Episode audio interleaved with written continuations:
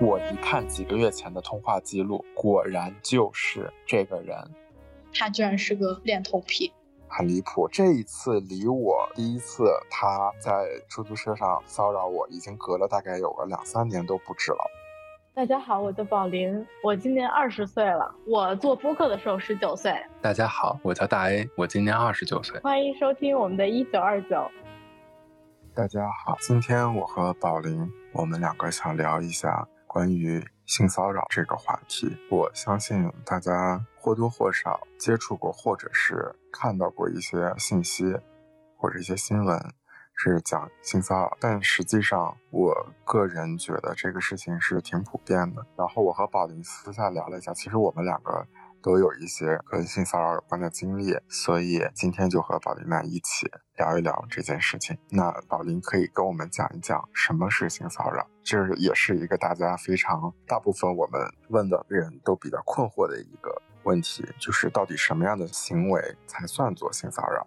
对我在网络上面搜索了一下它的词条，大概精简一下，它是这样写的：性骚扰是指以带有性暗示的言语。或者动作针对被骚扰的对象，强迫对象配合，然后让对方感觉到不悦的行为，这都算是性骚扰。然后，其实今天录这个话题，我还蛮多故事分享的，就是我真的 是被性骚扰的专业户，我真的在成长的过程中，有太多这样的故事发生在我身上了。就是刚刚宝林也说了，就是他亲身经历过很多性骚扰，然后我回想了一下，我印象很深刻的也是有一些性骚扰的故事可以分享给大家。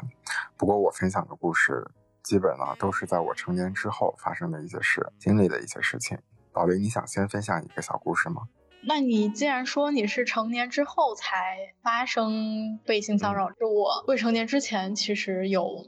两三个故事，我就可以分享了。就是当时我还没有意识，是我在儿童时期的时候。先说这个故事吧，就是我从来都没有对任何人说过，包括也从来没有人知道过这个事情。我在小学三四年级的时候吧，我忘记这个周期是多长了，大概一个多星期或者两个星期。我曾经跟一名真的不太记得他的年龄多少了，然后他好像也没有告诉我他的具体信息。我现在回想起来，好像是二十岁、三十岁左右吧，这个年龄。我跟他有长达一两个星期的视频裸聊。我当时浑然不知这个事情的严重性还是什么，我当时完全没有这个意识，就是我把自己身体展现在别人面前，它到底意味着什么？我只记得是大概四年级还是三年级的一个暑假。就是家里没有人，因为我家里人都很忙，然后我自己一个人在家，或者说有时候他们的房间是在楼上，然后我房间在楼下，其实也不会太注意到我的这些行为，通常我都是把门关上的。然后因为就是可能家里经常没人，然后我觉得很无聊，刚好有这么一个人。就是每天跟我讲话，我觉得突然感觉到了被关注的一种感觉，然后我就长达了大概两个星期的这个动作，好像有对我进行了动作的指令。但是我真的不太记得清楚这个指令到底是什么，然后其中的细节是什么。我当时觉得很开心，因为有人跟我聊天。然后我当时也不清楚，就是我的这种暴露它到底意味着什么。是我在很久很久很久以后回想起这个事情的时候，我才真的非常后知后觉，感觉到非常的可怕。他居然是个恋童癖。然后关于这个故事的衍生，我还有另外一个恋童的故事。我爸的一个朋友，当时我好像是多少岁？幼儿园吧，大概还没有上小学的时候，幼儿园大班。然后我爸就带着他的一个朋友，成年的一个男性，大概二十七八岁还是二十五岁，我我忘了大概这个年龄。然后他又来我家住，然后他跟我的他就是客房和我的房间都在。我们家楼下，然后我爸妈的房间在楼上嘛，然后大概是晚上八点半九点这样子，然后都回各自的房间，只有我跟他在楼下的客厅看电视。然后当时他说要跟我玩游戏，就是好啊，就小孩谁不喜欢玩游戏呢？然后他当时就是拿来送给我家里人的礼物的包装袋下面，他把那个包装袋的绳子拆开了，然后绑在我的手上，然后。对我的身体进行了猥亵，然后我当时其实我不太清楚有没有疼痛感呢，还是说他没有进行插入式的行为，就是身体的手啊之类的，好像是没有进行这样的行为。当时我整个人是懵的，我不知道这个意义是什么，它代表的是什么，就跟我四年级的时候发生那个事情一模一样。不太清楚，大概是半个小时的时间还是十几分钟，不太清楚。是直到我妈叫了一下我的名字，她才把那个绑在我手上的绳子松开。就其实当时我好像是在挣扎。嗯，隔一天之后，好像是我要上幼儿园，然后我就回到学校，然后我一哎发现为什么我的手上有那个勒痕，我发现了这个事情。就是当太小了，我没有联想起来，就是我挣扎的时候可能勒痕还是怎么样，我只是哎怎么有个伤口，它好像直到可能两个星期、三个星期那个勒痕才消掉。对，这是我两个童年时期发生的故事。因为这两个故事我听下来都是在你小学的阶段，你是大概什么时候意识到之前的是不好的事情，或者是说你甚至觉得对你的这个心理或者是你的意识有不好的影响，或你的状态？大概真真切切意识到这个事情是性骚扰，我之前有说过，就在恐怖 days 上面有说过我的那个故事嘛，就是在停车场被性骚扰。那个故事，就是那个时期是完完全全刺激到我，那些所有以前的事情都涌上我脑子里面，我才完完全全意识到这个事情对我影响很大。停车场性骚扰那个事情有后续了，他在停车场就是摸我大腿对这个事情，然后我就。就是我没有马车，我很害怕，我就让他开车载我到一个我不乱编的一个地方，然后我下车了。我下车之后，我并没有往我要正式回去的那个方向走，我往反方向走，然后我走了很快。我当时一边走一边的在，当时其实是个秋天，它不是很冷，可能天气有点干，可能快步走会有点气喘还是什么的。我当时就是呼吸非常急促，喘得非常厉害。我在一边走。一边心跳加速的那一段路，可能大概也就是两公里。我感觉我走了很久很久，然后之前的事情全部涌上我脑子里面的时候，我才真真切切意识到性骚扰这个事情。在蛮多年前也经历过性骚扰，然后呢，这一段经历就是还持续了很久。是这样子的，就是我刚来澳洲的时候，那个时候是一三年，那个时候澳洲还没有滴滴啊、Uber 这种叫车软件。所以那个时时候，我和小伙伴们在外面玩、唱完歌或者干嘛，要回家里的时候，就只能给出租车公司打电话叫出租车回家这样子。然后呢，就是你打了电话叫了出租车之后，出租车公司就会派个车来去你的地址接你。那一次又是我跟几个小伙伴唱完歌，大概三五个吧，我反正是那个时候没有喝醉，然后我的小伙伴们就比较醉，所以就是。我每次就是比较清醒的角色，就会负责先把小伙伴们都送到家，最后再送我回家。所以当时我就坐在了那个出租车的副驾驶上，我的几个小伙伴就坐在后排座上。然后慢慢的就是一开始我们也没有什么交流跟那个司机，然后慢慢的这么一个个小伙伴送回家之后，最后就是司机再把我送到家里这样子。然后结果等我最后一个小伙伴下车之后，那个司机就开始跟我讲话了。这个司机形象我就不多描述了。怕大家有偏见，但是是一个男生，然后他就跟我聊天，就问我，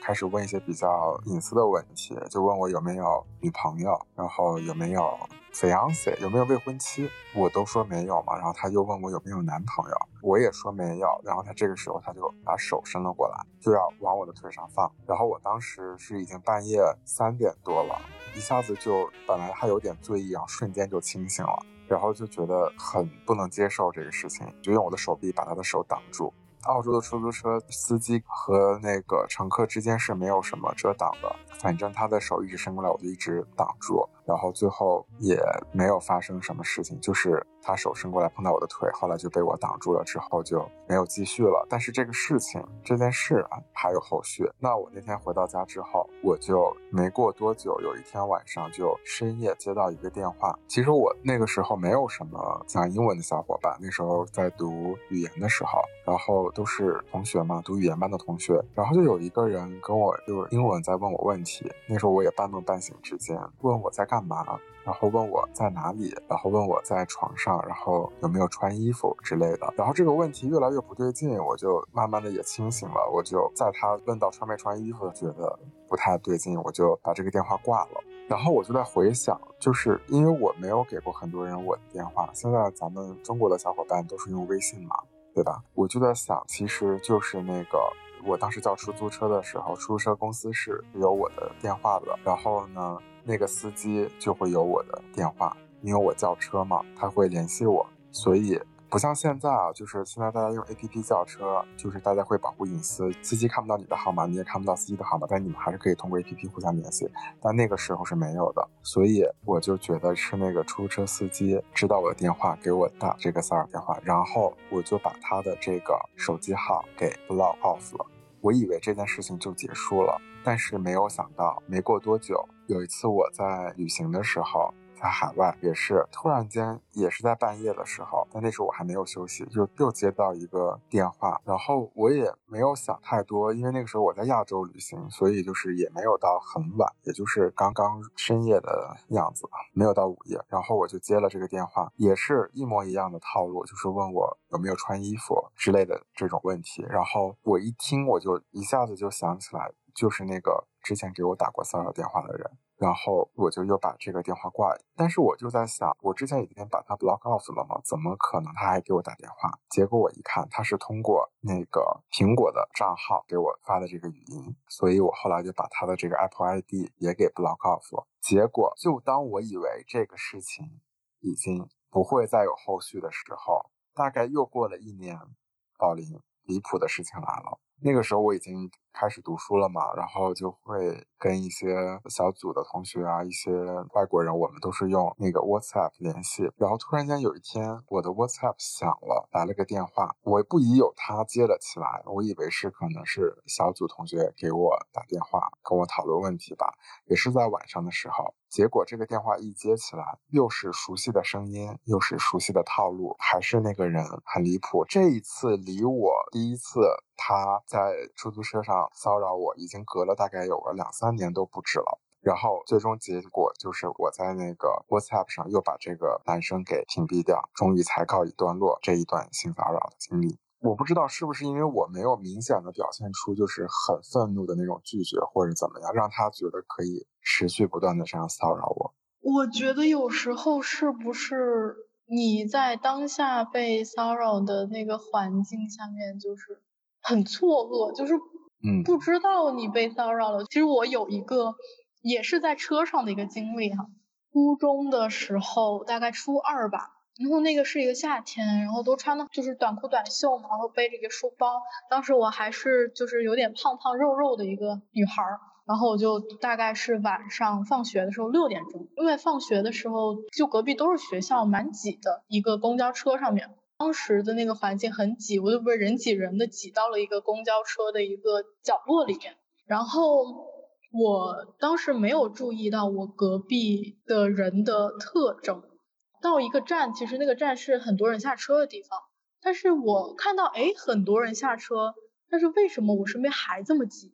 我当时以为是不是今天真的实在是太多人了，我就没有太意识到我正在接受性骚扰，直到是我同校的比我低年级的学生来拍一拍我的肩膀，跟我说我隔壁有座位，你要不要坐过来的时候。我才知道，我刚刚接受了长达半个小时的性骚扰。我坐到他座位的隔壁，然后她是一个女孩，然后她身边有一些可能是跟她同班的一些男生女生一起围在她周围嘛。然后那个女孩就用悄悄话的方式跟我说，刚刚有一个大叔一直把你往墙角逼，然后对你就是身上进行一些。肢体接触进行骚扰、进行猥亵的行为。我当时坐在那儿，我整个人懵了，我完全就是接收这个信息让我太 shock 了，我不知道说什么，我就大概停了得有二十几秒，然后我就跟他说：“谢谢你告诉我这个事情，让我坐到这个座位上。”对，然后我。很害怕，我的眼神没有四处张望，我也没有告诉司机什么，我身边的一些人，然后我就这样回家了，然后我也没有告诉我的家里人。我当时觉得这个事情让我很羞耻，我没有办法跟身边的人讲。对，这就是我发生在我初中的时候被骚扰的经历。其实我还有成年故事了，就是我觉得有时候。身边人他是一个帮凶，不是说他行为上是个帮凶，是他意识上他是一个帮凶，就是我。我自从觉得这么年轻的时候，我要穿的漂亮一点，我要打扮自己的那个时候开始，我就很喜欢买的一些短上衣，然后就是短短的，然后可能是一个吊带的一个衣服这样子。然后那是一个夏天，然后我在广东嘛，天气很热，我就穿了一个短上衣、短裙这样，我就跟我的好朋友，她是个女孩，然后我跟她一起逛街了。那是一个新开的商场，其实没有什么人，当时我十九岁吧，对，大概十九。岁的时候，大概逛到一个较为偏僻的一个角落，然后我们逛了，我们需要干嘛？反正是走在路上，然后当时有一个比较年龄比较大吧，大概视觉上有五六十岁的一个男性的老人走在我面前。其实我一开始没有注意到他，我在很开心的跟我朋友在讲一些事情，直到他径直的向我走过来，并且他往我手臂上就是摸了一把。我当时整个人懵逼，我当时很生气，但是我先懵逼了之后再生气，但是那个人已经走掉了。然后我朋友看到这个事情，然后他一开始表现的是愤怒，然后他有点慌张。然后当时我发现他的那种慌张的情绪，其实我在有意无意的调节这个气氛，不想让今天其实挺开心的一天被这个事情毁掉。给他，我就说，哎，要不然你就帮我拍一些美丽的照片，什么什么什么。他说，我才不帮你拍，就是你今天穿成这样子，拍这些照片怎么怎么样，对我一些身体，对我穿着进行评价，把我的穿着和刚刚那个人的行为联系在一起，我整个人懵了，就是。为什么我被性骚扰这个事情，为什么和我的穿着有关？可能换做在以前，我会觉得我不应该穿这样的衣服，这样的衣服会让人对我进行骚扰。我从包括看书也好看一些案例啊，并且现在的就是我接受到一些性教育也好，就是性骚扰它不关乎你穿什么，而关乎对你实施骚扰的那个人他的举动才是错误的。你穿什么是你的自由，并且。我开始慢慢的去分享我这些被骚扰的经历，想去可能想去让大家有这个意识也好，鼓励大家或者 whatever 一些，总有一些人跟我讲，你被骚扰是你的意识不够强，如果你的气场强了，你的意识强了，你就不太会有这种事情发生。我当时真的很震惊，为什么？到现在为止，大家还能说出这样的话，我不知道为什么，并且我在做这期播客之前，我有在问一些男性，我想知道他们有没有遭受过这样的经历，因为我觉得只有女性去说这个事情的角度太单一了，并且我觉得会有点稍微有点偏激啊。如果单有一个角度，然后他们有百分之可能。七八十的言论就说，可能只有帅哥才会遭到性骚扰吧。还有一些言论就是说，他的潜台词就是我巴不得被女生性骚扰。我觉得为什么会有这种言论，我没有办法理解，我到现在也没有办法理解这些言论的产生是在哪儿。这个故事呢，也是很类似我刚刚那个故事，因为也是。电话性骚扰也是在澳洲的时候，那个时候几年前嘛，这个就比较近一点，大概五年前左右。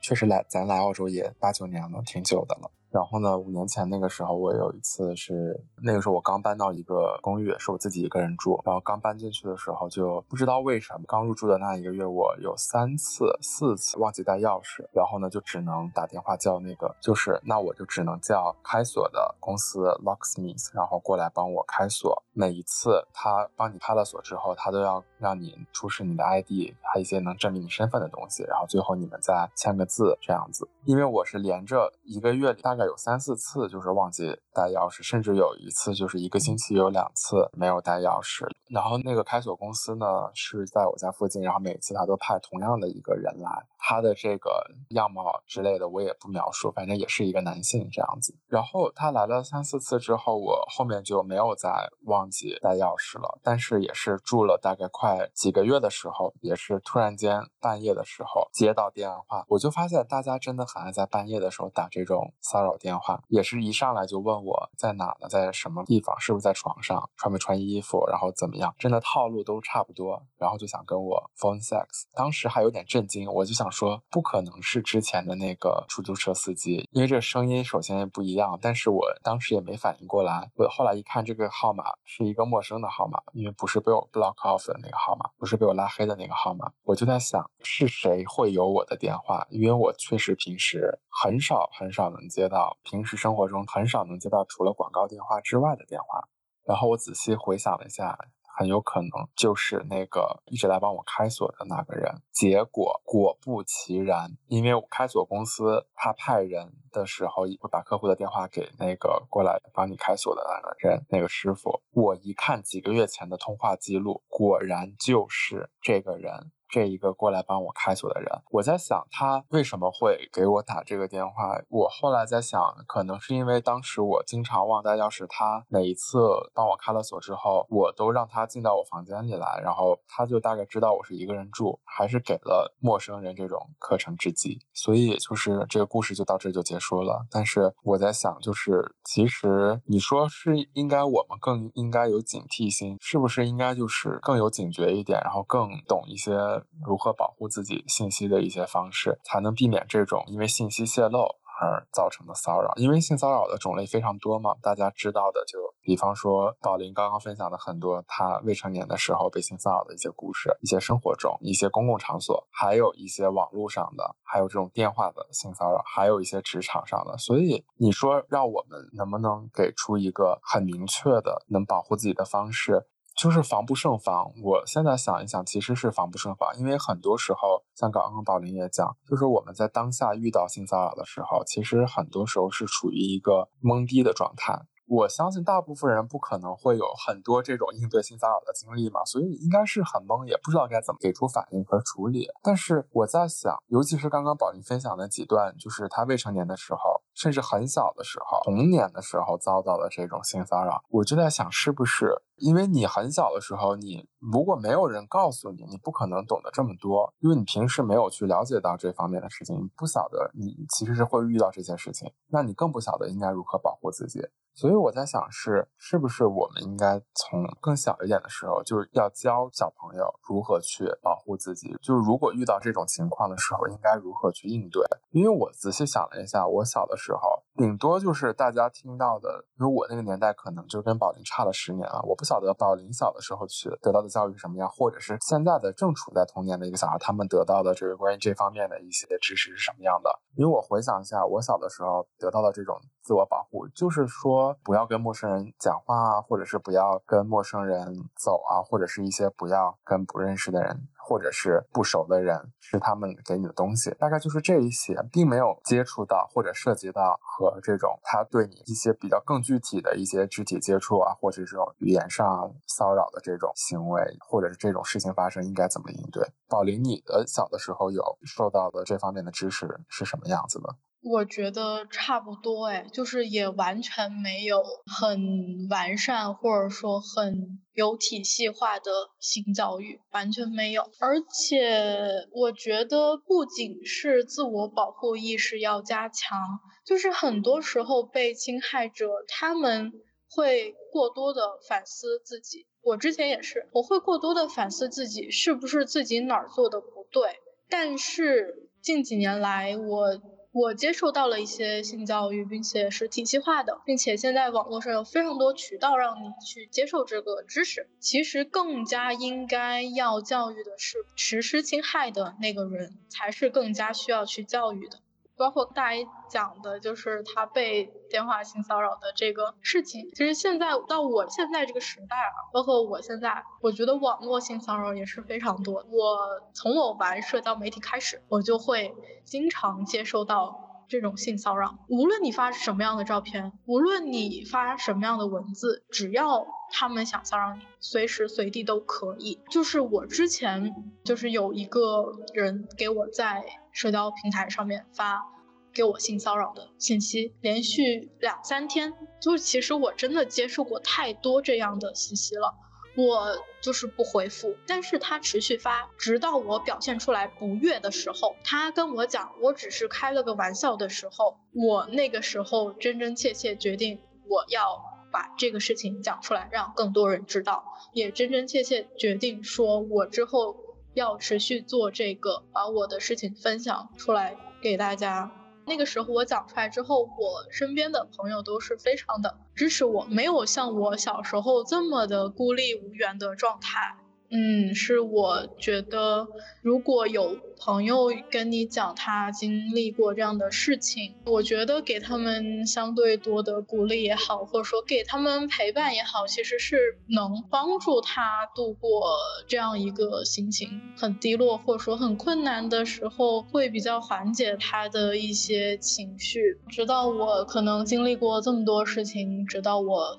发声敢说出来的时候，是经历过这样的一些阶段吧。就是刚刚你说那个性骚扰别人的人才是需要更应该被教的人，其实就是这个是非观跟性概念，其实就是所有人都应该从小接触到，在他比较启蒙的阶段，这样才能从根源上减少。如果是非观念强了，大家的这种道德观念强了，还有这种对犯罪的全民的法律，就是如果你明确知道性骚扰是犯罪的话，你可能就不会冒这个风险去做这件事。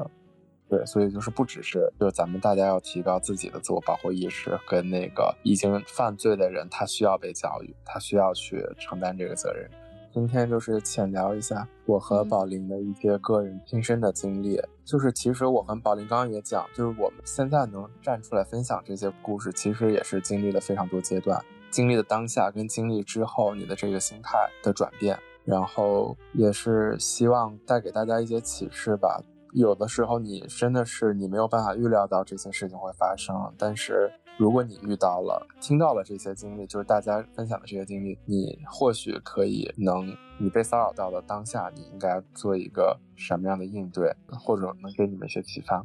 其实还有的就是，我们讲出来这个事情，就是一开始我会觉得这些事情对我来说是很羞耻，但是直到我真真切切发生的时候。其实想给大家更多的勇气，去觉得说这个不是一个让你觉得羞耻的事情，这是让进行这样行为的人觉得羞耻的事情。所以没关系，可以选择讲，可以选择不讲。如果我们这个节目，我们分享的故事，并且包括我们两个的态度，有给你一点鼓励，或者给你一点勇气，我觉得这就是够了。对，不要觉得羞耻。那就今天谢谢大家听我和宝林分享讨论关于这个性骚扰的一件事儿然后咱们下期见拜拜。